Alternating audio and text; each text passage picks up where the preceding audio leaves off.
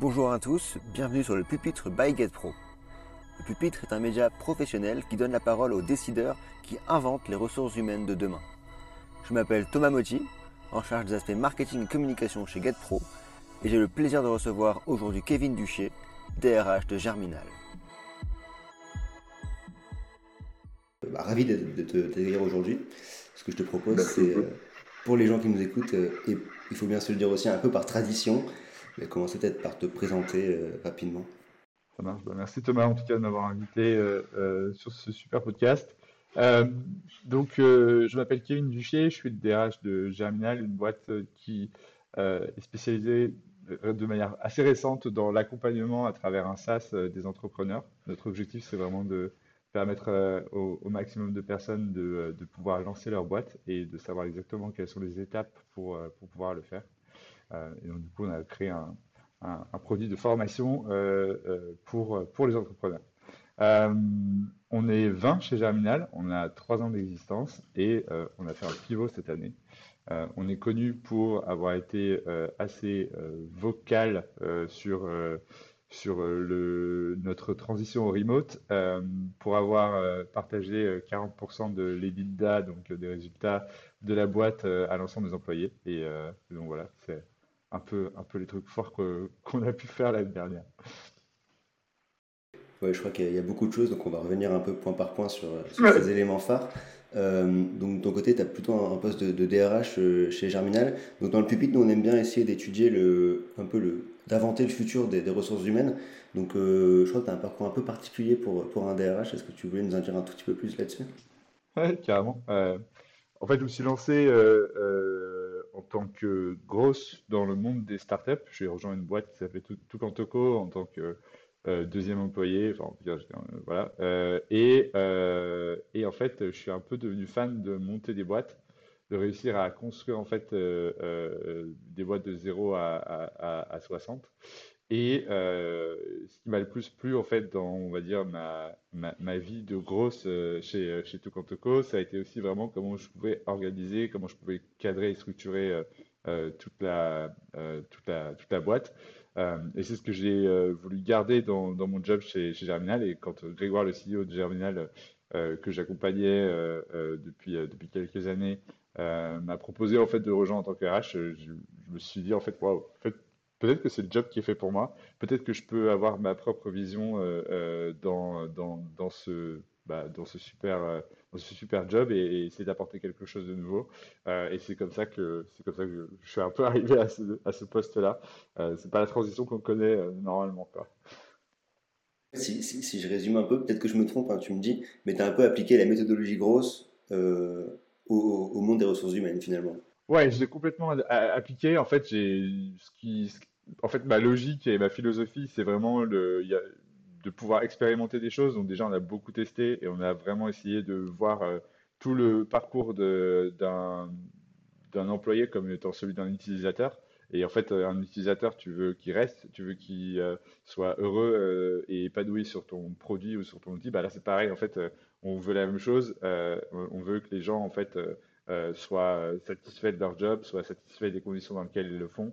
Et, et ça, en fait, cette logique-là, en tout cas, de réussir à, expérimenter des choses avec les gens, de ne pas avoir peur de tester des choses et de prendre des risques et, et de créer un peu une nouvelle manière de travailler qui, qui ressemble à celle de Germinal et qui ressemble aux attentes qu'ont les gens qui travaillent chez Germinal. En fait, ça, c'est vrai que c'est assez, euh, euh, inhérent aux pratiques des grosses, ou en tout cas aux philosophies des grosses. Quoi. Ok, j'ai une question bête du coup, parce que tu t'as parlé de rétention un peu, enfin de l'idée que les, les, collaborateurs restent ensuite euh, chez Germinal. Est-ce que, enfin, c'est, est-ce que vous avez des KPI, est-ce que, est-ce que vous avez observé justement du et ben en fait, on a fait un pivot, donc on a, un turnover qui euh, est peut-être un des plus hauts du, euh, marché euh, en France. donc, donc, ça c'est voilà. Donc j'ai ce super KPI qui vient juste de détruire exactement tout ce que je t'ai raconté là-dessus. mais c'est assez, assez critique en ce moment. Mais j'espère que maintenant que notre pivot a été réalisé et que, et que en gros les gens qui sont restés euh, sont, sont, satisfaits de leur job et, euh, et, satisfaits de la direction de la boîte, euh, qui resteront plus longtemps. Quoi. je suis désolé du coup, hein, mais c'est vrai que c'est. Ah, ah, non, mais tu poses des super questions et tu as, les réponses qui vont, qui vont devant. Hein. non, mais c'est la période qui fait ça, c'est, du coup c'est très compréhensible et, c'est assez normal. Ok, tu parles beaucoup de ce, pivot, mais je crois que pour tout le monde, de manière générale, l'année 2020-2021 était un peu, un peu folle. Euh, on sait qu'il y, a le Covid qui est, passé par là et qui, pour le coup, a un gros impact. Je crois que pour Germinal, ça a eu un impact aussi assez fort, que ça vient peut-être aussi un peu de là, votre pivot. Vous avez dû faire des choix assez forts. Donc, euh, du coup, comment ça s'est passé concrètement euh, et comment vous êtes arrivé finalement à ce. Ouais, l'année dernière, on a eu trois gros, trois gros éléments c'est, qui ont été un peu lancés par, par le, premier confinement. En fait, on, est on était à l'époque une agence de, de grosse marketing euh, et on faisait des, actions commando de six semaines chez nos clients. Donc en fait, on n'avait pas de revenus récurrents euh, hyper lointains, on avait que des, euh, on avait plein en fait de, plein de, plein, de clients avec lesquels on restait pas, très longtemps. Et donc au premier confinement, on se dit ok, bon bah là si on a juste 60% des clients qui partent, bah on est mort. Et donc avec cette théorie-là, on s'est dit ok, bah qu'est-ce que qu'est-ce qu'on peut faire? Comment est-ce qu'on peut générer du revenu additionnel en attendant que le Covid passe hein, Ça va durer deux mois de toute façon, donc bon, on était aussi des visionnaires sur la partie Covid, mais on s'est dit que ça n'allait pas durer longtemps, mais qu'il fallait juste résister pendant ce temps-là. Et en fait, ce qu'on a fait à ce moment-là, c'est qu'on s'est dit bon ok on va créer des formations parce qu'en fait, on sait faire des choses, on les a testées chez nos clients, ça marche, on a notre méthode, on a notre vision. Et donc, du coup, comment est-ce qu'on peut faire du coup, pour réussir à, euh, donner cette valeur? Et euh, ça a très vite, très bien marché parce qu'en fait, on s'est rendu compte que euh, au bout d'une semaine, on avait généré 80 cas en lançant deux formations. et on était là, OK, bon, bah. En fait, on, vient de trouver, on vient de trouver quelque chose. et avec le temps, on a créé une plateforme en no-code euh, donc, euh, donc, sans avoir à la développer avec des développeurs. Euh, et, et, là, ça a très vite fait à 50% de notre CA. Et là, on s'est dit, OK, mais là, on est vraiment. Là, on comprend en fait qu'on peut devenir une boîte qui, qui, qui, devient vraiment hégémonique sur la partie formation, sur la partie accompagnement, etc., euh, sur la partie grosse. Plus tard, en fait, c'est devenu les entrepreneurs parce qu'on s'est rendu compte que c'était les utilisateurs qui utilisaient le plus la plateforme malgré en fait nos, premières hypothèses. Et donc, il y a vraiment eu cet euh, élément euh, de, de transition pendant toute une année où on s'est rapproché de plus en plus euh, euh, de, de, notre dernière hypothèse, qui est celle qui marche aujourd'hui, euh, qui est en fait un, un, petit accompagnement à l'entrepreneuriat. Ça a été un pivot radical, couplé avec une décision un peu de toute l'équipe qui a été de se dire, bah, de, à partir de maintenant, on va faire du full remote, on va faire du télétravail complet. Et notre idée, en fait, c'est de pouvoir travailler d'où on veut. Donc, on va garder nos locaux, mais euh, on va aussi euh, euh, faire en sorte que les gens puissent travailler dans des coworking space, qu'ils puissent travailler dans n'importe quelle autre ville. et, et comme résultat, en fait, ça a eu qu'au final, bah, un an plus tard, un an et demi plus tard, il n'y a plus que 30% des gens qui sont à Paris. Et, et, le reste de la boîte en fait est parti. soit, soit il y en a qui sont partis, qu'on a recruté à la Réunion et dans d'autres d'autres villes de France. Euh, il y a même une personne qui est partie à Dubaï, euh, une personne qui est partie en Thaïlande. Euh, voilà, en fait, on a eu plusieurs plusieurs plusieurs tests et plusieurs et plusieurs personnes en fait qui sont juste dit en gros Paris c'est plus pour moi.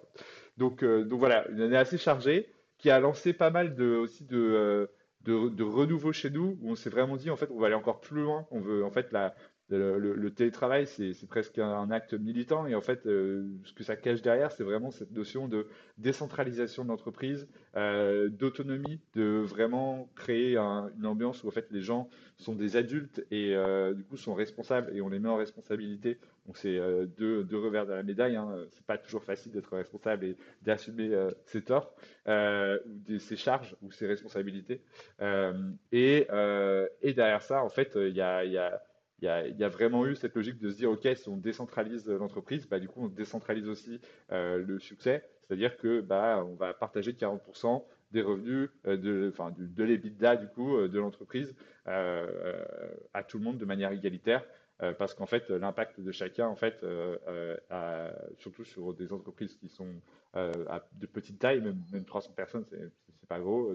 Nous, on peut de 20 à 300, on a de la marge ça, ça, a du sens de repartager la valeur. Ok, j'imagine que cette partie repartage de la valeur a été plutôt bien, bien perçue et bien, bien accueillie en interne. pour le côté full remote, est-ce que, enfin, est-ce qu'il y a eu des réfractaires? Est-ce que tout de suite ça a été un, un enthousiasme général bah, tu, vois, tu parlais tout à l'heure de comment tu appliques le, enfin, le, de l'influence grosse dans mon métier. En fait, moi, j'essaie de, de pouvoir mesurer en fait euh, ce genre de choses. Donc, euh, je lance des, euh, des, questionnaires toutes les semaines déjà pour voir comment les gens vont et pour prendre le pouls, etc. et en fait, dans un de ces questionnaires, j'avais rajouté une question pour demander en fait qui, qui enfin, il y avait, il y avait trois possibilités. Est-ce que je suis enjoué à l'idée de me mettre en full remote? Est-ce que je suis, est-ce que, est-ce que j'attends de voir? Ou est-ce que je suis totalement réfractaire? Et en fait, on était, je me rappelle plus la, la stat, mais on était à 60-40 ou 70-30 pour et, et le et les le deuxième pourcentage, c'était ceux qui voulaient voir. Euh, on a eu de ce qui m'a été dit, en fait, un ou deux départs sur 25 euh, personnes euh, qui étaient liés à, au full remote, où les gens, en fait, à un moment se sont dit Ah, en fait, c'est vraiment pas pour moi. Et, je comprends que maintenant, c'est la culture et que tout le monde est hyper satisfait de ça, donc, donc je pars. donc, en fait, on avait plusieurs. ça a été un test pour nous. On s'est dit Ok, on avait plusieurs étapes. La, dernière étape, c'était septembre dernier, où on se disait Bah voilà, ça fait six mois, de mars à septembre, qu'on a testé d'être euh, d'être complètement en télétravail. Euh, est-ce que euh, est-ce qu'on veut continuer? Et en fait, on a juste on a juste appuyé sur le bouton continuer parce que on n'arrivait plus à imaginer un retour en arrière en fait tout simplement. Ok, bah, c'est intéressant. J'allais te poser la question justement de est-ce que c'était toujours cette philosophie grosse finalement Est-ce que c'était un test avec l'idée peut-être de revenir en arrière si ça fonctionnait pas? Ou est-ce que si vraiment c'était une décision définitive? Ouais, c'était c'était absolument. En fait, il y a il y, a presque rien qu'on veut graver dans le marbre. Euh, euh, ça a son. En fait, il faut, juste extrêmement bien communiquer euh, sur ce qu'on veut faire et quelles sont nos attentes et qu'est-ce qu'on veut tester et quelles vont être les raisons pour lesquelles on reviendrait en arrière. Et, bien valider une fois que ça, ça, a été, que en fait, ce sera plus un test, etc. Mais on fait un peu ça dans toutes nos, nos approches RH de vraiment en fait communiquer. Là, la rémunération, c'est un test depuis un an ou deux ans, il y a des paramètres qui vont changer, il y a des choses qui euh, avantageaient certaines personnes qui euh, ne, les avantagent plus euh, suite à une énième amélioration, on va dire, de, de, la grille. Mais en fait, c'est comme ça en fait qu'on crée des, des, éléments nouveaux. C'est comme ça qu'on crée aussi de la confiance dans, dans, nos process parce que les choses elles sont créées avec les gens. Euh, et euh, surtout, si on fait, euh, on fait des erreurs et si c'est pas satisfaisant, on revient en arrière, on modifie et, on s'améliore constamment. Ok, ok, ok, bah c'est hyper intéressant. du coup, cette transition vers le full remote, j'ai compris que ça avait pris un peu de temps, c'était un test. Est-ce qu'il y a eu des, des, évolutions à faire en termes de rituels? Parce que j'imagine qu'il y a peut-être des, des, réunions d'équipe le lundi ou le vendredi qui du coup vont sauter parce que les gens sont, sont plus en, en présentiel. Est-ce qu'il y a des rituels comme ça que vous avez dû mettre en place ou il y a d'autres choses auxquelles on peut penser, le côté machine à café qui du coup disparaît un peu? Est-ce qu'il y a des choses qui ont été créées pour pallier un peu euh, cet aspect un peu convivialité du travail? Euh, enfin, voilà, Comment vous avez fait euh, sur ces sujets-là? Donc là, clairement, il y a sur l'aspect relationnel et comment est-ce que tu gères ça, il y a, nous, on a, ça a été un des premiers trucs que, tout le monde a identifié c'était vraiment, c'était vraiment comment est-ce qu'on crée du lien, comment est-ce qu'on reste en contact, comment est-ce qu'on comment est-ce qu'on fait, euh, comment est-ce qu'on communique quoi. Euh, nous, on a eu, euh, on a, on a eu un, gros sujet sur les points de contact. Donc clairement, on s'est, on s'est mis dans un, dans une logique de, ok, comment est-ce que maintenant on va ritualiser la boîte pour faire en sorte que on tombe pas dans la réunionnite, mais qu'on, qu'on ait, qu'on ait assez de points pour être satisfait en fait de, nos, de nos relations. et donc, la première chose qu'on a fait, c'était un peu s'inspirer des développeurs et des méthodes agiles et d'avoir euh, une, un point en début de semaine et euh, une rétrospective euh, à la fin de chaque semaine. on a des points tous les matins de 10 minutes pour vraiment traiter les enjeux et les problématiques qu'on pourrait avoir. on a aussi des points le midi. Ça, c'est, je connais personne qui fait ça. Et pour moi, c'est une des choses qui marche le mieux chez nous. C'est un point de, de 10-15 minutes où là, toutes les équipes se, se connectent. Euh, et euh, chaque jour, il y a une équipe différente qui va, euh, qui va faire le point sur ce qu'elle a produit depuis la semaine dernière, quels sont ses enjeux, quelles sont ses difficultés, où est-ce qu'elle va, etc. Ça, ça nous permet du coup d'être hyper alignés et, et, de vraiment savoir, d'avoir un peu ce qu'on avait à l'époque où vous allez à la machine à café et vous vous retrouvez avec le marketing alors que vous êtes sales et vous posez un peu une question de ah, vous, vous en êtes, etc. Pareil pour les devs. Bah là, en fait, là, c'est un truc qui est systématisé maintenant. Euh, et euh, où en fait chaque équipe euh, va vraiment communiquer sur ses enjeux, etc. Donc on casse totalement les silos et on améliore complètement la, communication. Là où en fait avant on avait plutôt tendance à faire qu'on appelait les all hands meetings ou, ou, bah, au mois ou au trimestre. et c'était en fait finalement que, je m'en rends compte aujourd'hui, c'était pas suffisant. Et, aujourd'hui on est tout le temps en train de communiquer sur nos résultats, tout le temps en train de communiquer sur, sur, nos, problématiques et ça permet vraiment de, créer euh, de créer plus de cohérence et de solidarité entre les équipes. Quoi. Parce que du coup, c'est vrai qu'intuitivement, on aurait l'impression que, que, le full puisse un peu couper cette communication. Et, du coup, finalement, c'est tout l'inverse. Euh, et, le niveau d'information que chaque équipe va avoir est plus important que ce qu'elle aurait eu euh, en présentiel, finalement. Ouais, finalement, ouais, parce que témoin dans quelque chose de, de toute façon, on est au même endroit, donc forcément, ça va transpirer, forcément, ça va être fait de manière magique, etc. Et, et, là, en fait, comme c'est systématique, on se retrouve euh, face à quelque chose où la communication est, euh, euh, beaucoup plus fluide. donc ça, c'était vraiment important. Après, tu as vraiment la partie sociabilisation où nous, on a fait des, plusieurs, on a, on a pris en gros trois types d'événements. on a fait trois types d'événements. le premier, c'est de faire en sorte que tout le monde revienne à Paris tous les mois, une après-midi et une soirée, pour être en mesure de, de toujours garder ce lien physique, ce lien qui, qui est euh, juste qu'on peut pas reproduire ailleurs et, euh, et du coup euh, travailler sur des sur des projets complexes et qui demandent vraiment d'être à plusieurs, etc. ça permet vraiment de, de, faire avancer des sujets sur lesquels on est resté bloqué pendant le mois et qu'on n'a pas pu qu'on n'a pas pu booter avant. Il y a trois séminaires par, an, du coup. Donc, tous les quatre mois, on fait un séminaire de trois jours où il y a toute l'équipe qui se, réunit. Et encore une fois, là, on travaille sur des process, on travaille sur euh, les objectifs et la vision de la boîte. Euh, et on fait du team building comme euh, à n'importe quel séminaire. Et il y a un troisième élément qui avait été lancé par une personne de la boîte, qui était en gros bah, ce qu'on appelait les germines nomades. C'est-à-dire que dès que quelqu'un va quelque part et dit bah, en fait, bah, là je vais à Lisbonne, euh, pendant 10 jours, j'ai envie de travailler là-bas, euh, qui est chaud pour venir avec moi. Et euh, du coup, bah, vous avez entre 3 et 10 personnes qui se pointent et, qui réservent une villa et qui travaillent pendant une semaine dans, dans, des conditions un peu, un, peu, un peu de rêve. parce que voilà, quand tu es à 10, tu peux, tu peux, t'acheter des trucs cool avec des piscines et tout. et donc, du coup, voilà, c'est vraiment cette logique de d'avoir des choses organiques qui, vont, qui vont un peu sortir du chapeau de temps en temps et avoir des choses structurelles où euh, tu sais que tous les mois tu reviens à Paris, tu sais que tous les, tous les quadrimestres, euh, euh, je sais pas comment on appelle ça, tu, tu, vas faire un séminaire. Et, donc voilà, donc ça c'était hyper intéressant. et je pense que c'est ce qui nous permet de, de vraiment avoir ces points-là. Et le dernier point qui est aussi hyper important, c'est comment est-ce que tu vas manager, comment tu vas faire progresser les gens? Quelle est ta, comment est-ce que tu gardes en fait ce, ce lien fort? Et nous, en gros, euh, on, a, euh, on a vraiment travaillé sur, euh, sur cette partie de OK, comment on suit chaque individu. Et donc, du coup, les individus, ils ont un point avec leur leader tous les mois. Ils ont un suivi de la performance, qu'on appelle les performance reviews, où là, on va vraiment décortiquer ce qui a été fait les trois derniers mois et on va donner des objectifs pour les trois mois prochains. Et en fait, les one-on-one sont des, espèces de suivi de ces, de ces objectifs-là. et ensuite, tous les six mois, on a euh, on, a plutôt une évaluation de l'impact euh, où là, on, regarde nos critères de rémunération euh, qui, qui, sont, qui, sont, qui ont été créés par, par, par comme moi, et, et, qui, qui évalue vraiment l'impact dans la boîte. du coup, tu as deux moments où tu parles rémunération dans l'année pour maximiser tes chances d'avoir une, une, augmentation. Quoi.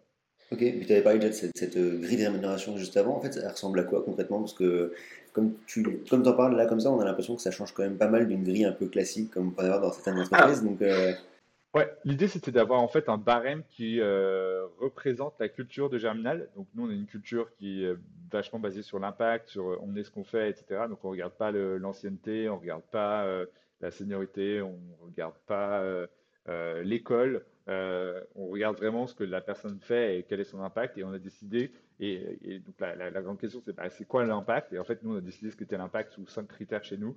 Des critères comme la capacité à être un exhausteur de talent, donc faire progresser les gens autour de toi, la capacité à délivrer, la capacité à résoudre des problèmes, etc. Je ne vais pas te, les faire, mais l'idée, c'est vraiment qu'on a un barème qui, qui sert vraiment de base de communication et qui ancre euh, euh, et, cristallise, on va dire, la subjectivité des leads et des individus. Parce qu'en fait, tout le monde a sa propre vision de ce que c'est que la performance. Euh, l'idée, c'était de réduire cette subjectivité et, de la canaliser pour faire en sorte que tout le monde puisse prendre des décisions homogènes et qu'à la fin, quand on augmente quelqu'un, bah, l'autre lead dans une autre équipe augmente de la même manière une autre personne parce qu'elle a eu un impact similaire. donc c'était vraiment par souci d'équité et de justice qu'on a lancé ça. Euh, et, pour permettre euh, à, justement aux gens qui savent très mal négocier euh, de d'être automatiquement aussi augmentés. Quoi. Donc il y a un côté méritocratie finalement qui est, mis un peu au centre de ça, c'est vraiment au mérite en fonction des performances réelles de, chacun. C'est ça, il faut que ce soit vraiment de ton impact et pas tant de combien de formations tu as eu, à quel niveau de, de connaissances tu as. En fait, si tu es la personne qui sait le mieux faire son job mais que ton impact il est de zéro, bah, finalement, en fait, nous, on, on, estime que du coup tu sais pas faire le job quoi tu vois. C'est assez radical. Ok. Ok c'est presque tout ou rien finalement. C'est souvent ça notre culture. On est un peu on est un peu euh, euh, noir ou blanc quoi. Alors justement je, crois que j'ai cru comprendre qu'il y avait un petit rituel euh, qui sortait un petit peu de l'ordinaire par rapport à, pas mal d'entreprises.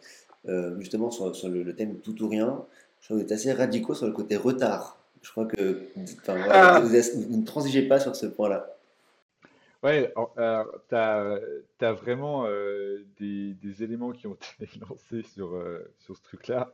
Euh, on, s'est créé en fait des règles pour pouvoir mieux travailler, en fait, des règles d'efficacité. je pense que tu vois, tu, c'est un peu en lien avec la question que tu me posais tout à l'heure, c'est quoi un peu les rituels qu'on a pu mettre en place ou les, les pratiques qu'on a mis en place.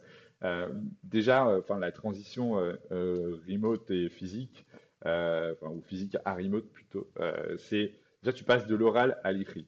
Donc déjà, tu es, dans une communication où euh, tu te parlais tout le temps et, tout le monde avait tout le temps l'information, à en fait quelque chose qui est écrit. Tu, pareil, tu passes de maintenant, je viens de taper sur l'épaule, à en fait plus tard, donc à l'asynchrone, à consommer les choses plus tard, etc. et du coup, tu te retrouves facilement à être dans un milieu assez chaotique où tu sais pas trop où en sont les gens, où tu sais pas trop s'ils sont connectés ou pas, est-ce qu'ils travaillent ou pas. Surtout nous, dans notre cas, il y a des décalages horaires, il y a, on a travaillé sur nos formats de travail, donc en fait, il y a des, parents qui, euh, qui, qui, décident de pas travailler entre 16 et 18 pour être avec leurs enfants. Euh, moi, je travaille pas de midi à 15 heures pour, euh, pour faire mon sport, etc. Et donc, du coup, tu as vraiment une logique de comment est-ce que tu sais que les gens vont respecter ton temps Comment est-ce que tu sais que les gens euh, vont, euh, vont show up euh, Enfin, ah, je sais faire des anglicismes, mais j'en fais tout le temps, c'est horrible. comment tu sais que les gens ils vont, vraiment venir dans, ta réunion, etc. Comment est-ce que tu crées de la confiance dans le fait que, et de la prédictibilité dans les échanges, etc. Bah, c'est en mettant des règles assez radicales, notamment cette règle de pas le droit d'être en retard à plus de deux minutes, sinon en fait la réunion elle est annulée, ou la personne qui arrive en retard, c'est pas c'est une réunion par exemple le midi, bah, en fait on l'exclut euh, euh, immédiatement et, du coup en fait, c'est juste une manière pour nous en fait de montrer que on croit au fait que si par exemple je te dis bah est-ce que tu peux me faire ça pendant trois jours bah, Dans trois jours, ça sera fait. C'est vraiment cette notion de confiance dans le travail des autres, confiance dans, le, dans, dans les règles qui ont été établies pour pouvoir garder un semblant de structure qui permet du coup d'avoir un auto d'autonomie. Euh, euh, euh, et ça, c'est vraiment la règle qu'on a réussi à comprendre. C'est plus tu as de liberté et plus en fait il faut des structures et des règles qui, qui permettent de cadrer cette liberté. Ok, oui, c'est vrai qu'en plus c'est pas évident parce que on peut avoir tendance aussi à vouloir mettre beaucoup de réunions parce que la distance oblige un peu à ça. Donc pour éviter la réunionnite, pour s'assurer que les réunions ont bien lieu à l'heure et, et durent une demi-heure et pas trois quarts d'heure ou une heure parce qu'on peut vite déborder. Donc en fait c'est une décision qui est assez radicale mais qui se comprend assez bien. C'est clair. Et franchement, le, côté réunionnite, tu vois, je t'ai parlé beaucoup des, points qu'on avait. On en a quand même beaucoup, euh, mais ils sont, euh, euh, ils sont tous, tu vois, standardisés. et on les remet en question très rapidement quand, quand, quand ils ne sont pas efficaces. mais la, la, réalité, c'est que derrière ça, on a une éthique et, des, et des méthodes de travail qui nous permettent vraiment en fait de d'avoir une haute vélocité et il y a très peu d'interruptions la journée hors, hors cadre prédéfini. Quoi. Et c'est ça qui est hyper important. Ok, ce qui permet vraiment de se concentrer réellement, d'avoir des vraies plages de travail. Euh, je sais qu'il y a un terme un peu, un peu à la mode en ce moment, le côté deep work, mais du coup, vous avez vraiment cette possibilité de se concentrer euh, sur une tâche euh, dans la durée. Ok. Ok, ok. Alors, tu, m'as parlé du coup de, du fait de pouvoir éventuellement choisir ses horaires. Je crois que ça aussi, c'est assez particulier à, Germinal. donc, c'est pareil, comment ça a pu se mettre en place? Parce que j'imagine que pour, travailler ensemble, souvent, on, part un peu d'une base d'horaires assez classiques, on propose des réunions justement, on, y revient sur les horaires assez classiques. Donc comment on compose avec des horaires qui peuvent être très différents d'une personne à l'autre? Ou d'une personne qui par exemple serait en, Thaïlande ou à l'autre bout du monde et aurait des horaires décalés parce que parce qu'un décalage horaire ou... Ouais. Déjà, on s'est rendu compte que tu vois, euh, il y avait euh, une impossibilité, en tout cas nous dans notre structure, de travailler justement avec la Thaïlande par exemple ou avec euh, un décalage horaire trop important. Du coup, la personne, elle était tout le temps décalée, c'était très, très compliqué pour elle. Euh, mais, euh, mais par ailleurs, tu vois, il y a, y a, vraiment une notion de tu t'alignes sur ton équipe, tu travailles sur ton équipe, sur quand est-ce que en fait vous allez mettre vos points, quand est-ce que vous allez les, les, les, graver dans le marbre. Et une fois que ça, ça a été fait, le reste, en fait, en fait, tu vois, par défaut, normalement, euh, de 9h à 18h, tu es là. Quoi. Et ça, c'est par défaut dans, une entreprise lambda. Euh, et nous, en fait, on a inversé la tendance. On a fait par défaut. Euh, j'estime que tu n'es pas, que pas là, mais je sais que tu seras là à ce point-là, ce point-là et ce point-là dans la journée. Et le reste du temps, en fait, on communique sur nos agendas les, les plages horaires sur lesquelles on est en deep work, par exemple, euh, où on est, euh, euh, on est hyper concentré. on a tous une certaine prédictibilité de nos emplois du temps et on essaie tous de vraiment d'avoir en fait bah, plein, plein, plein de sets de, de, de, meilleures pratiques pour réduire la charge mentale. Et, ça, c'est hyper, hyper nécessaire pour tu vois, genre, être en capacité de, de se faire confiance et que en fait, bah, tout le monde soit sous les mêmes règles et ait vraiment les, les mêmes, les mêmes notions d'organisation et les mêmes pratiques d'organisation. Ok, je, retiens vraiment le mot confiance que tu as déjà dit plusieurs fois et que tu as insisté encore cette fois-ci.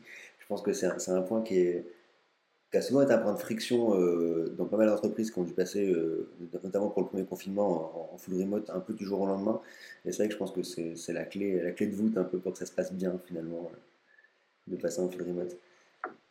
Ouais, c'est en fait c'est la base, c'est une base qui doit se construire. En fait, la, confiance, quand, tu élimines euh, des notions comme euh, euh, comme croire. Enfin, euh, le, format de travail qui, bouge tout le temps fait que du coup, et le fait que tu sois en, remote fait que tu ne peux pas faire autrement que de faire confiance aux gens.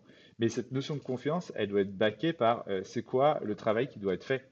Et ça, c'est quelque chose qui est très compliqué parce que quand tu dois juste te pointer au taf, aller au bureau et faire du mieux que tu peux, entre guillemets, bah, là, tout le monde est content. Le problème, c'est que quand tu es en remote, on ne sait pas que tu as fait du mieux que tu pouvais. Euh, et donc, du coup, on doit être hyper clair sur c'est quoi faire le job, c'est quoi le minimum requis, euh, c'est quoi, les, quoi surperformer, c'est quoi tes objectifs, etc.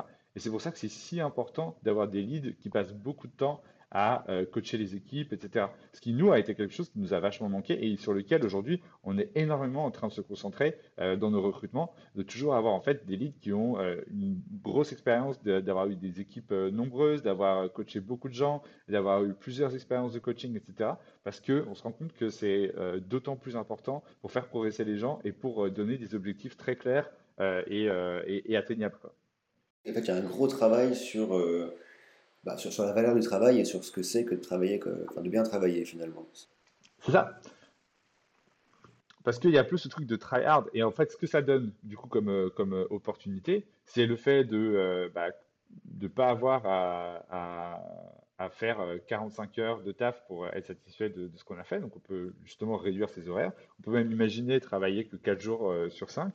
Moi, c'est des choses sur lesquelles on a eu des, personnes qui ont testé. Elles sont revenues dessus ou elles sont parties de la boîte. Donc, euh, on n'a pas eu la, on n'a pas eu le fin mot de l'histoire, mais en tout cas, on est hyper, hyper à fond sur en fait bah, tester des, des nouveaux formats parce que on a cette logique de, on sait ce qu'on attend des gens. Donc, du coup, si tu arrives à faire ton taf en deux jours, ben, on va pas te dire, bah, fais-en plus. On sera déjà content, en fait, que tu aies réussi à faire ce taf et que tu aies eu cet impact parce que on est gens ambitieux et que quoi qu'il arrive, les objectifs qu'on t'avait fixés, ils étaient ambitieux.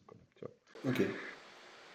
Ok, c'est hyper, hyper, intéressant pour le coup. Euh, ça, ça remet pas mal, pas mal de choses en question quand même euh, derrière. Ouais, ça a, été, ça a été un peu genre, tu vois, j'avais un peu l'impression de faire des, un peu de la philosophie, euh, très, très bas niveau, hein, mais un peu de la philosophie dans le sens où tu, tu, tu regardes un peu ce que tu as, as toujours fait et tu te dis, OK, à quoi ça servait un bureau? À quoi ça servait de euh, de se voir en physique? Euh, euh, pourquoi en fait, enfin, et qu'est-ce que ça nous apporte? Et, et, pourquoi en fait on fait du 9-18 heures quoi? Pourquoi pourquoi on fait toutes ces choses-là et pourquoi on commence tous à la même heure? Bah, Tu vois, tu reposes toutes les questions et tous les trucs que tu vois qui te semblent normal, tous les trucs qui te semblent normaux. Euh, et, euh, et, du coup, en fait, quand tu remets ça dans, son contexte, euh, tu commences à te reposer des questions. Et c'est ça que fait le remote, en fait, c'est que tu, te reposes des questions sur des choses hyper simples que tu faisais au quotidien. Et ça te permet d'être hyper créatif et de recréer des, nouveaux, des nouvelles pratiques. Ok, ouais, tu te reposes vraiment des questions sur pourquoi tu viens au travail, pourquoi ces rituels-là sont obligatoires.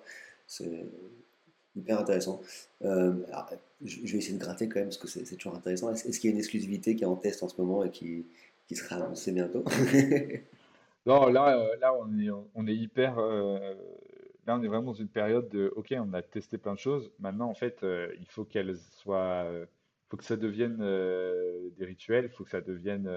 Des habitudes, tu vois, genre justement, la rémunération, ça fait longtemps qu'on travaille dessus. Là, on arrive presque, presque à un niveau que moi j'estime satisfaisant. Euh, le, full remote, on commence à voir les limites de ah ok, bah il faut pas que euh, qu'il y ait plus de 4 heures de décalage horaire. Euh, tu vois, il y a, y a plein de choses où maintenant on commence à jouer avec les limites, on commence à, vraiment bien appliquer tous ces éléments. Et, là maintenant, la logique c'est faire des bons recrutements, grandir un peu comme ce qu'a fait WhatsApp à l'époque, c'est-à-dire en, en, prenant des, des personnes qui sont très seniors et, euh, et qui, ont, qui, sont extrêmement euh, compétentes et qui du coup te permettent d'embaucher peu de personnes, euh, mais en les, en, les, en les payant très bien. Et donc, du coup, tu, réduis le niveau de friction. plus en fait il y a de monde dans ton entreprise et plus la communication est compliquée. Donc du coup, en fait, bah, ce que tu veux faire, c'est avoir le moins de gens possible qui ont un niveau d'impact le plus élevé possible. C'est ça le ratio qu'on essaie d'avoir en ce moment. Et on arrive à le faire justement grâce à, grâce à notre marque employeur et grâce, à, grâce au fait qu'on soit en full remote, parce qu'il y a beaucoup de gens qui veulent partir de Paris, il y a beaucoup de gens qui veulent euh, travailler un peu euh, d'où ils veulent, et ça c'est quelque chose qui, euh, qui, marche du coup très bien pour nous. Ok, c'est hyper intéressant parce que on peut observer aussi un peu un, mouvement presque inverse avec beaucoup de profils, enfin beaucoup c'est peut-être un gros mot, mais beaucoup de profils qui sont aujourd'hui en freelance et qui repassent en CDI. je, hmm. parle de, en connaissance de cause puisque ça a été mon parcours, notamment pour bah, pour éviter d'être toujours euh, seul euh, à son bureau ou seul chez soi et d'être à nouveau en présentiel, à nouveau avec des collègues, à nouveau en physique quelque part. Donc c'est c'est hyper intéressant, ça, peut être un atout, ça peut être un frein finalement, ce côté full remote. Et, je me demandais justement en termes de recrutement chez Germinal, où vous avez beaucoup recruté, et je crois que vous recrutez encore, euh, encore pas mal aujourd'hui, est-ce que c'est un frein, est-ce que c'est un atout? Enfin, Comment vous observez ça? Et, comment ça a un impact sur les profils que vous pouvez rechercher éventuellement? En fait, ce qui est, ce qui est génial, c'est que, je pense qu'il y a un truc en RH qui a été euh, incompris, et en tout cas qui a été le standard hyper longtemps, c'est que les boîtes, elles doivent plaire à tout le monde. Et moi, je pense que les boîtes, elles doivent juste plaire à vraiment très peu de gens. Et, euh, tu dois avoir autant de boîtes que tu as de shampoings et que tu as de, bonbons ou j'en sais rien, tu vois. Et, et, et, du coup, il y en a une pour tous les goûts. Moi, je crois du coup qu'il faut que j'ai une marque employeur très forte et, très euh, distincte, très engagée en tout cas sur des éléments, pour en fait euh, euh, pousser 99% des candidats qui ne seraient pas alignés sur comment nous on, pense et on fonctionne, et, avoir le, et attirer le 1%. Et, et, ça, ça nous a permis d'avoir en fait, du coup, en étant full remote et en ayant une culture très forte, ça nous a permis d'avoir des gens qui étaient hyper engagés dès le début. Moi, je suis pas très bon, je suis pas, je suis pas un, très bon négociateur, je suis pas un très bon recruteur. Et donc, le fait qu'on ait créé une, une marque employeur si forte, euh, ça nous a permis en fait d'avoir des gens qui, quand ils rentrent dans le process, en fait à la fin te disent oui, quoi qu'il arrive, et que tu n'as pas besoin de les convaincre. Tu vois. Et là, aujourd'hui, je vois quand je cherchais des candidats sur, sur LinkedIn qui ont jamais entendu parler de, enfin, qui, ne sont pas en train de chercher, je veux dire, ben, en fait, ils ont entendu parler de nous, ils sont convaincus, ils prennent le, téléphone avec moi juste parce qu'en fait, ça les intrigue de savoir ce qui se passe chez nous, etc. Et, la majorité, j'ai des gens en fait qui me bâchent en 5 secondes et qui me disent, ah bah écoute, j'aime pas trop ce que dit ton fondateur sur LinkedIn, ça m'intéresse pas trop, etc. Et donc en fait, dès le départ, j'ai un oui/non qui est hyper clair. Euh, et, euh, et, moi, ça me permet de perdre très peu de temps, du coup, euh, et, de recruter les gens qui sont totalement en accord avec qui on est. Et on a eu, du coup, des candidats que aucun salaire aurait pu convaincre. et d'ailleurs, ce qui se passait, en fait, on a été en concurrence avec des boîtes qui les payaient 20, 34 plus que nous, et les gens rentraient quand même chez nous parce que, justement, ils étaient convaincus par nos pratiques et notre style de, de travail. Quoi. Ok, et, l'impact de LinkedIn justement là-dessus, parce que vous êtes extrêmement actif euh, chez Germinal sur LinkedIn, euh, et c'est pas pas le cas que de, de, votre CEO pour le coup. Euh, est-ce que ça a un impact flagrant en termes de recrutement? Est-ce que vous avez davantage de, candidats? Est-ce que vous avez peut-être moins de candidats? Parce qu'il y, a justement ce côté filtre. Comment vous avez, vous avez, observé ça? Sur les, on a alors de, de, facto déjà tout le monde nous connaît, ce qui est anormal pour une boîte de 20 personnes. Euh, donc du coup, ça me facilite énormément les, euh, entrées et les calls, etc. Parce que les gens, ils savent toujours, euh, ils savent qu'on est une boîte qui existe et ils n'ont pas dans leur cœur trop de trop de trop de haine envers nous. mais donc du coup, en fait, ça, non, ça facilite énormément mon travail. on a beaucoup d'entrants. Sur les postes de leadership, il y a moins de gens qui postulent parce qu'en fait, l'écosystème français euh, des startups est tellement tendu que en fait, les gens ils prennent même plus le temps de postuler. En fait, ils ont 10 offres par semaine qui leur tombent dans la main, donc euh, c'est plutôt euh, ils vont pas aller postuler. mais sur les parties juniors, à chaque fois, on a des centaines de ouais, un poste en moyenne, j'ai 100 candidatures à chaque fois, quoi. donc en, moins d'un mois, tu vois. Donc c'est pour une boîte, encore une fois, de 20 personnes, c'est ridicule comme, comme, comme euh, au niveau de, euh, de, de, candidats. Quoi. Ok, bon, c'est un problème de riche, ça, c'est plutôt très positif. Ouais, c'est clair. Ah, c'est hyper positif. Euh, parfait. Bah, du coup, je, je, recentre un tout petit peu sur, sur le pupitre qui, qui, qui a vocation à, inventer le monde des RH de demain. À ton avis, le, le, monde des ressources humaines de demain ressemble à quoi? Si on se place dans 5, 10, 15 ans bah, tu as, une réalité qui est hyper forte, qui est que, euh, en tout cas dans notre écosystème euh, startup euh, et dans l'écosystème de manière générale plus globale, hein, on arrive à une pénurie hyper forte de profils qui sont, on va dire, teintés ou influencés de, nouvelles pratiques, tu vois, genre de nouvelles pratiques tech. Donc, tu n'as pas assez de développeurs, mais tu n'as pas assez de sales qui savent vendre des, des logiciels tu pas assez de, euh, RH qui euh, savent monter euh, des, organisations en mode startup qui évoluent très vite, dans lesquelles il faut changer assez rapidement les, process, assez rapidement les structures, comment est-ce que tu industrialises plein de choses, etc. Et en fait, sur tous les rôles, à tous les niveaux, en fait, sont il y, a trop de boîtes qui se lancent pour le nombre de, gens qui sont préparés et formés pour ça. il y a un gros décalage entre ce que l'école et l'université euh, euh, euh, fait en France et, les métiers qui sont préparés et la réalité du marché où en fait le nombre d'entreprises et le nombre de startups est en train d'augmenter à une vélocité incroyable. Et, et, donc le rôle des RH devient hyper central là-dedans parce qu'en fait on doit créer des marques du coup employeurs qui vont être hyper distinctes. On doit créer des process et des cultures qui sont hyper distinctes aussi, parce qu'en fait, tu peux pas convaincre les gens si tu ressembles à tout le monde. Euh, tu as des produits qui sont pas sexy, mais si l'environnement de travail est hyper sexy, et eh ben en fait, les gens vont venir. Euh, et donc, du coup, c'est quelles sont les nouvelles pratiques qu'on va créer, c'est quoi la rémunération, les systèmes de, valorisation de, de, chaque personne qu'on dans, la boîte qu'on va créer. Comment est-ce qu'on rémunère les gens aussi? En fait, il y a de moins en moins de gens qui sont convaincus par le fait que les deux fondateurs devraient, euh, recevoir 98% de la valeur de la boîte. Parce que, OK, ils ont lancé la boîte, OK, c'était hyper difficile, etc.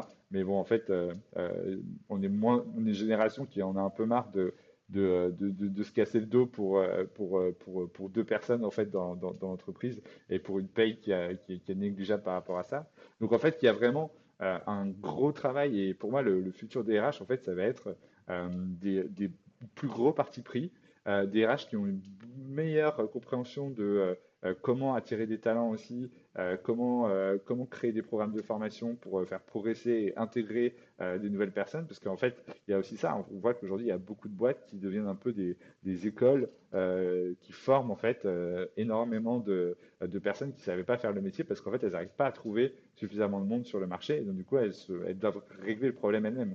Et donc, du coup, tu as plein, plein, plein de, de doctrines qui vont, qui vont émerger. Et moi, je trouve ça hyper excitant parce que le rôle du RH qui a un peu perdu de, de, de, sa splendeur ces, ces, dernières dizaines d'années, euh, va, récupérer, euh, va récupérer son rôle central et, euh, et, et, hyper important dans le monde de, demain. Quoi. Ok. ok, ok, parce que pour toi, les, les, principaux piliers comme ça pour construire une, une culture d'entreprise, une marque employeur forte, ce serait, ce serait quoi éventuellement? Pour moi, tu as, une logique quand tu crées ta culture. En fait, la, culture, c'est créer la cohérence dans l'entreprise. Les gens, en fait, ils partent des entreprises quand il n'y a pas de cohérence. Euh, et quand euh, on te dit, nous, on aime, on aime la collaboration, mais que, par exemple, et donc du coup, pour être augmenté, il faut que tu collabores mieux avec tes collègues. Par contre, ton variable, il est que basé sur ta contribution individuelle. Bah là, du coup, tu es dans une incohérence, et donc du coup, tu es écartelé. Et, et tu te dis, bon, bah, ok, en fait, je, ne sais plus ce qu'on veut de moi, bon, bah, je, je pars, enfin, je suis pas satisfait du, milieu, quoi. Et dès que tu as un problème de cohérence dans une entreprise, c'est euh, hyper compliqué. Donc, du coup, le rôle du RH, c'est d'apporter de la cohérence et d'apporter une logique euh, à niveau global sur la rémunération, sur le recrutement, sur euh, la, revue de la performance et l'évolution des gens, sur comment est-ce qu'ils vont progresser, sur leur bien-être, euh, sur euh, comment est-ce que tu fais pour, euh, pour tout ce qui va être création de liens et, et comment est-ce que tu fais pour aider les gens dans leur moment de vie, parce que tout le monde a des moments de vie différents. Tu vas être parent, tu vas avoir des moments difficiles dans ta vie. Il y a toujours des choses qui font que les gens sont pas en fait à 100% de leur capacité de travail. Et en fait, toi, comment est-ce que tu intègres en fait tous ces éléments qui sont la vraie vie en fait euh, et que j'ai l'impression que beaucoup d'entreprises aujourd'hui euh, ignorent un peu, tu vois, euh, bah, en fait, comment est-ce que tu fais pour réintégrer ces, toutes ces notions-là et te dire, bah, OK, il y a des temps pour tout, il y a des gens, en fait, que je vais créer des choses comme, je sais pas, moi, des congés pour, bah, par exemple, le, parental act, c'est quelque chose qui, pour moi, en fait, a, été un, un énorme un énorme bond en avant parce que c'est arrivé avant même la loi en fait. Il y a des gens qui sont qui sont dit en fait le congé second parent euh, c'est n'importe quoi, euh, c'est pas suffisant et on va faire euh, un mois, on, va, on va se regrouper en tant que, que collectivité d'entreprise et on va, on va avoir un impact sur la société. Et au final, je ne sais pas si c'est ça ou autre chose qui a déclenché le fait qu'aujourd'hui en France, il y, ait, ait, presque un mois de, congé second par an. Mais en tout cas, en tout cas je, suis fier de ça. Je pense que plus d'entreprises doivent justement réussir à faire ça. Et demain, les entreprises qui seront euh, en avance sur leur temps, c'est celles aussi qui auront les meilleurs talents. Ok, en fait, oui, le, DRH, si, on, conclut peut-être là-dessus éventuellement, est vraiment au carrefour de tout ça et c'est vraiment lui qui, qui, aujourd'hui a les clés pour faire en sorte que son entreprise soit attractive et aller chercher les meilleurs talents. C'est clairement ça. Et tes talents, en fait, c'est ceux qui font que ta boîte, elle va, elle va croître. Et aujourd'hui, la réalité, c'est juste qu'on manque de compétences et qu'on manque de gens. Euh, et, euh, et, en fait, euh, et en fait bah, ça va être la grosse baston ces prochaines années, c'est tout. Quoi. Et donc, soit en fait, il y, a des, y y a des départements RH qui arrivent à tirer leur épingle du jeu et, à devenir du coup assez uniques et, et, concurrentiels, soit en fait, bah, les boîtes elles seront plombées. Quoi. Parfait. Bah, du coup, je pense que c'est pas mal comme, comme mot de la fin. petite, une petite. ouais, c'est, c'est, pas forcément très gai. Euh, mais euh, une petite question quand même euh, qui, qui, je pense, peut être intéressante. Si, si, si, les personnes qui nous écoutent veulent te retrouver quelque part, où est-ce qu'ils peuvent éventuellement te retrouver ou te contacter? Elles peuvent me contacter sur euh, LinkedIn. Je réponds toujours à tout le monde. Je prends peu de calls parce que euh, sinon je me, je me fais euh, avoir et j'ai plus le temps. Mais bien que si je pouvais, je le ferais. mais en tout cas, vous pouvez tous me, me retrouver sur LinkedIn. Voilà. Ok, parfait. Bon, bah, N'hésitez pas à aller jeter un œil du coup au profil de, de Kevin sur LinkedIn. Encore merci. Cet épisode du pupitre touche à sa fin. Je tiens à remercier encore une fois Kevin pour le temps qu'il nous a accordé. Merci également à vous d'avoir écouté cet épisode du pupitre. J'espère que vous aurez pris autant de plaisir à écouter cet épisode que j'en ai eu à échanger avec Kevin. Le pupitre euh, vous est proposé par GetPro, le cabinet de recrutement qui accompagne les entreprises tech dans leur recrutement stratégique. Si cet épisode vous a plu, n'hésitez pas à le partager autour de vous ou à nous le faire savoir en commentaire sur Apple Podcast ou votre plateforme de podcast préférée. On se dit à très vite pour un nouvel épisode.